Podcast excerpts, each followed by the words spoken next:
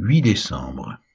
Lévitique chapitre 3, Psaume 102, Actes chapitre 26 versets 1 à 18. Lévitique chapitre 3 Lorsque quelqu'un offrira à l'Éternel un sacrifice d'action de grâce, s'il offre du gros bétail, mâle ou femelle, il l'offrira sans défaut devant l'Éternel il posera sa main sur la tête de la victime, qu'il égorgera à l'entrée de la tente d'assignation, et les sacrificateurs, fils d'Aaron, répandront le sang sur l'autel tout autour.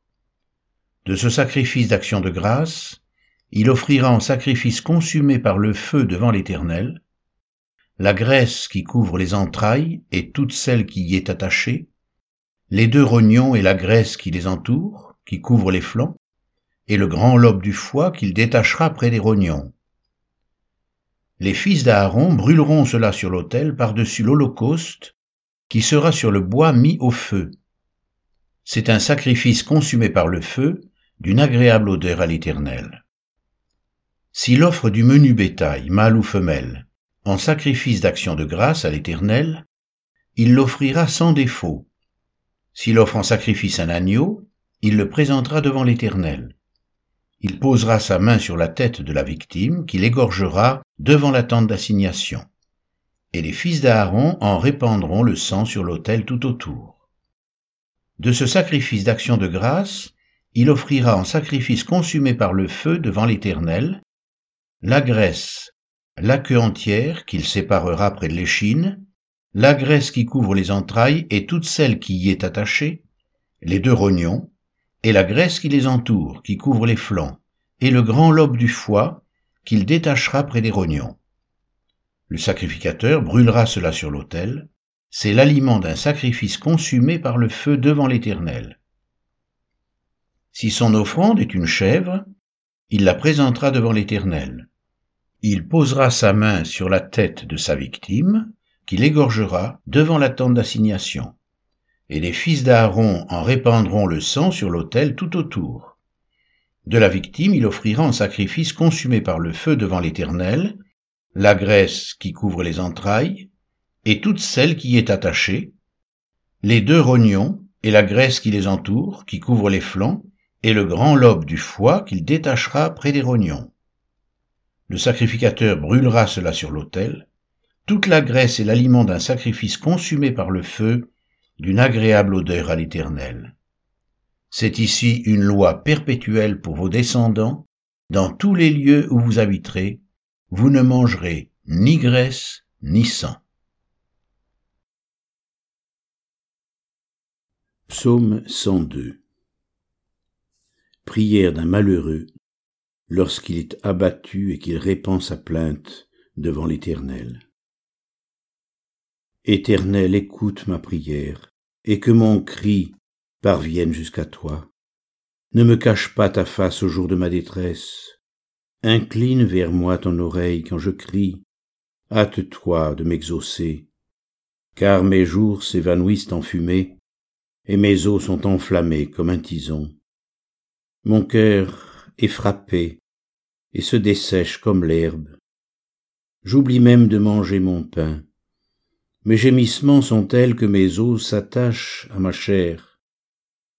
Je ressemble au pélican du désert, je suis comme le chat-huant des ruines. Je n'ai plus de sommeil, et je suis comme l'oiseau solitaire sur un toit. Chaque jour mes ennemis m'outragent, et c'est par moi que jurent mes adversaires en fureur. Je mange la poussière au lieu du pain, et je mêle des larmes à ma boisson à cause de ta colère et de ta fureur, car tu m'as soulevé et jeté au loin. Mes jours sont comme l'ombre à son déclin, et je me dessèche comme l'herbe. Mais toi, Éternel, tu règnes à perpétuité, et ta mémoire dure de génération en génération. Tu te lèveras, tu auras pitié de Sion, car le temps d'avoir pitié d'elle, le temps fixé, est à son terme. Car tes serviteurs en aiment les pierres, ils enchérissent la poussière. Alors les nations craindront le nom de l'Éternel, et tous les rois de la terre ta gloire. Oui, l'Éternel rebâtira Sion, il se montrera dans sa gloire. Il est attentif à la prière du misérable, il ne dédaigne pas sa prière.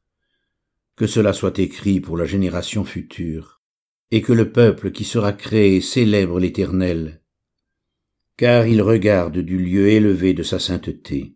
Du haut des cieux l'Éternel regarde sur la terre, pour écouter les gémissements des captifs, pour délivrer ceux qui vont périr, afin qu'il publie dans Sion le nom de l'Éternel et ses louanges dans Jérusalem, quand tous les peuples s'assembleront et tous les royaumes pour servir l'Éternel. Il a brisé ma force dans la route, il a abrégé mes jours. Je dis mon Dieu, ne m'enlève pas au milieu de mes jours, toi dont les années durent éternellement. Tu as anciennement fondé la terre, et les cieux sont l'ouvrage de tes mains. Ils périront, mais tu subsisteras. Ils s'useront tous comme un vêtement.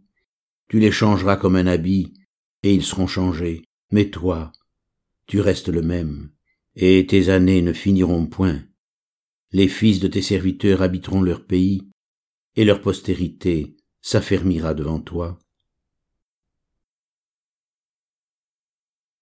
Acte 26, 1 à 18 Agrippa dit à Paul, Il t'est permis de parler pour ta défense. Et Paul, ayant étendu la main, se justifia en ces termes. Je m'estime heureux, roi Agrippa, d'avoir aujourd'hui à me justifier devant toi de toutes les choses dont je suis accusé par les Juifs, car tu connais parfaitement leurs coutumes et leurs discussions. Je te prie donc de m'écouter avec patience. Ma vie, dès les premiers temps de ma jeunesse, est connue de tous les Juifs, puisqu'elle s'est passée à Jérusalem, au milieu de ma nation. Ils savent depuis longtemps, s'ils veulent le déclarer, que j'ai vécu en pharisien selon la secte la plus rigide de notre religion. Et maintenant, je suis mis en jugement parce que j'espère l'accomplissement de la promesse que Dieu a faite à nos pères, et à laquelle aspirent nos douze tribus, qui servent Dieu continuellement nuit et jour. C'est pour cette espérance, ô roi, que je suis accusé par des Juifs. Quoi Vous semble-t-il incroyable que Dieu ressuscite les morts? Pour moi j'avais cru devoir agir vigoureusement contre le nom de Jésus de Nazareth. C'est ce que j'ai fait à Jérusalem. J'ai jeté en prison plusieurs des saints, ayant reçu ce pouvoir des principaux sacrificateurs. Et quand on les mettait à mort, je joignais mon suffrage à celui des autres. Je les ai souvent châtiés dans toutes les synagogues, et je les forçais à blasphémer. Dans mes excès de fureur contre eux, je les persécutais même jusque dans les villes étrangères. C'est dans ce but que je me rendis à Damas, avec l'autorisation et la permission des principaux sacrificateurs. Vers le milieu du jour, ô roi, je vis en chemin resplendir autour de moi et de mes compagnons une lumière venant du ciel et dont l'éclat surpassait celle du soleil. Nous tombâmes tous par terre, et j'entendis une voix qui me disait en langue hébraïque, Saul, Saul, pourquoi me persécutes-tu? Il te serait dur de regimber contre les aiguillons. Je répondis, Qui es-tu, Seigneur? Et le Seigneur dit, Je suis Jésus que tu persécutes.